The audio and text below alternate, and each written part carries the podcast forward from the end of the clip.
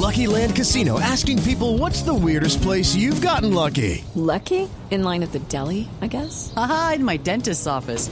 More than once, actually. Do I have to say? Yes, you do. In the car before my kids' PTA meeting. Really? Yes. Excuse me, what's the weirdest place you've gotten lucky? I never win and tell. Well, there you have it. You can get lucky anywhere playing at LuckyLandSlots.com. Play for free right now. Are you feeling lucky? No purchase necessary. Void where prohibited by law. 18 plus. Terms and conditions apply. See website for details. Arroba la nube blue. Arroba blue radio com. Síguenos en Twitter y conéctate con la información de la nube. A esta hora en la nube tenemos como invitado a Pedro Beirute. Él es gerente general de la promotora del comercio exterior de Costa Rica. ¿Por qué lo traemos a la nube? Porque la BBC hizo un informe muy interesante acerca de cómo Costa Rica se está convirtiendo en uno de los países más innovadores de América. Queremos saber qué es lo que están haciendo, por qué lo están haciendo y de qué manera esto está impactando a los costarricenses y que de pronto se podría copiar en otros países de esta región del mundo. Pedro, bienvenido a la nube. Noé. Buenas noches, Juanita. Saludos desde Costa Rica. Bueno, Pedro, primero que todo, felicitaciones porque esto de, un país, de uno de los países más innovadores, habla muy bien de la educación, tanto de la educación, pero también el emprendimiento y las ganas de salir adelante. Las personas que le apuestan a las tecnologías y a la innovación definitivamente quieren eh, ir un poco más allá de lo que en este momento estamos en varias partes del mundo. Y cuéntenos por qué Costa Rica está haciendo esta transformación, cómo empezó. Sí, bueno, muchas gracias, eh, Juanita. Eh, definitivamente es un esfuerzo de, muchas personas y de muchos años. Yo diría que esto empezó literalmente hace 170 años, cuando Costa Rica decidió hacer la educación pública obligatoria para todos los niños y niñas habitantes del país. Ese fue el punto de inflexión cuando tal vez hace casi dos siglos no era ni obligatorio ni gratuito. La, educación pues eh, Costa Rica empezó en ese en ese viaje que hoy nos tiene donde donde estamos. Producto de esa inversión sostenida en educación luego fue que el país también en un momento hace 70 años decidió abolir su ejército. Eh, eliminamos el, el, ejército y empezamos a destinar más recursos a la educación. Lo que antes invertía en, en comprar eh, armas o capacitar soldados, pues se destinó a comprar libros y capacitar maestros. Entonces, luego sobre la marcha también empezamos a ver la importancia de, cuidar nuestro, nuestro planeta, nuestros recursos naturales. Entonces, de la misma manera, hace unos 40 años se apostó por la sostenibilidad, empezamos a crear parques nacionales, reservas protegidas, y toda una serie de, legislación orientada a producir energías renovables, que al día de hoy pues casi que el 100% de la electricidad en Costa Rica es, es renovable. Entonces, esta combinación de educación con visión de largo plazo es lo que nos tienen hoy en, también en una posición de, innovación y de, y de liderazgo tecnológico. Tenemos además una plataforma de comercio exterior muy sólida que atrae empresas de tecnología.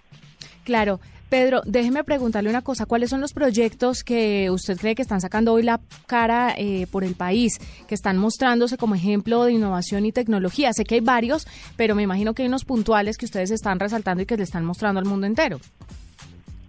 Sí, bueno, uno de los pilares de nuestro modelo de comercio exterior es la diversificación, la diversidad. Eh, y eso pues también nos ha hecho evolucionar de una economía muy dependiente en exportaciones agrícolas, el café, el banano, a una economía con un peso muy fuerte, cada vez más fuerte en servicios, en manufactura avanzada, en ciencias de la vida, etcétera. Entonces, a la fecha, los sectores más dinámicos son los de ciencias de la vida. Costa Rica tiene un, ecosistema, un clúster de aproximadamente unas 100 empresas de dispositivos médicos que hacen pues desde válvulas para el corazón hasta catéteres, eh, implantes mamarios, eh, etcétera.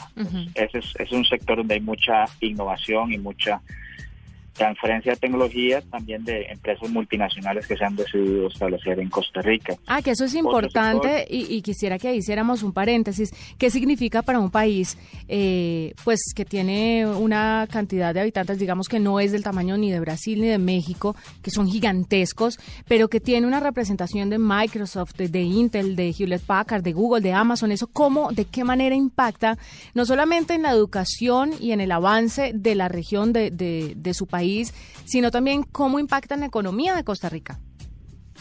Claro, somos un país pequeño, como usted bien lo dice, de apenas 5 millones de, habitantes. La estrategia para atraer inversión extranjera directa ha sido, pues, enfocarnos en nuestras fortalezas, que además de la ubicación geográfica, la estabilidad social, política, económica, tenemos dos músculos muy fuertes. Uno es la plataforma de comercio exterior. Tenemos tratados de libre comercio con más de 50 países. Entonces eso es atractivo para empresas de esta naturaleza, pues porque les da acceso a diferentes mercados mundiales en condiciones ventajosas.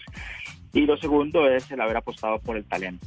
Y el talento va desde el bilingüismo hasta el desarrollo de eh, habilidades blandas y, y y carreras relacionadas, relacionadas con, con la ciencia, la ingeniería, la matemática, la tecnología, etcétera. Entonces, esa, es nuestra propuesta de valor y eso es lo que ha hecho que, empresas de, como las que usted menciona, pues hayan fijado en Costa Rica para establecer sus, su base eh, a nivel latinoamericano o, o simplemente pues una ubicación dentro de las cadenas globales de valor que, que, existen a nivel mundial. Nuestra fortaleza no es el tamaño, nuestra fortaleza no es el mercado interno, nuestras fortalezas son, son las que le menciono.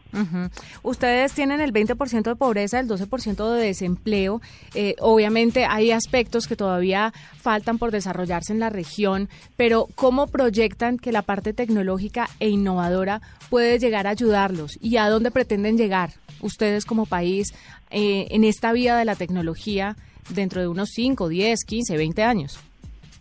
Exacto, ese es nuestro mayor reto, cómo propiciar que los beneficios de la globalización, de la industria 4.0, inclusive de las zonas francas que tenemos en Costa Rica, llegue a toda la, la población. Porque si usted es un una persona que tiene estudios, que tiene bilingüismo y que pues ha tenido esa oportunidad, le es muy fácil incorporarse a estas a estas cadenas globales de valor, a estos a estas empresas como las que mencionaban. Pero si usted es una persona de una zona rural que no ha tenido las mismas oportunidades de educación, de de aprender inglés, etcétera, pues le va a ser más difícil. Entonces, ese 20% que usted menciona de pobreza y ese 12% de desempleo es nuestra mayor eh, preocupación. Entonces, lo que buscamos es posicionar a Costa Rica en las actividades hacia las que va el mundo. Somos conscientes de que la automatización, la robotización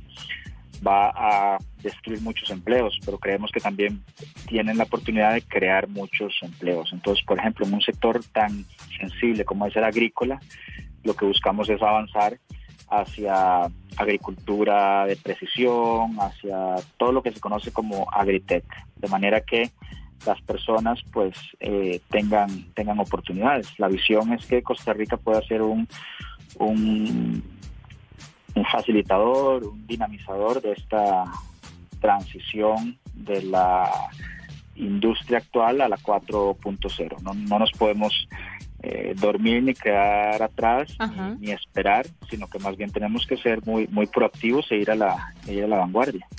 Pues Pedro, gracias por acompañarnos esta noche en la nube, aquí en un tiempito muy cortico contándonos cómo Costa Rica ha logrado convertirse en uno de los países más innovadores de América, qué es lo que pretenden hacer, cómo se proyectan y cómo además la educación de la gente y la inversión en la educación de los niños y las niñas puede llegar a ser de verdad un impacto muy positivo en el futuro de una nación. Es Pedro Beirute, gerente general de la promotora del comercio exterior de Costa Rica, que nos acompaña hasta ahora aquí en la nube. Esta es la nube de Blue Radio.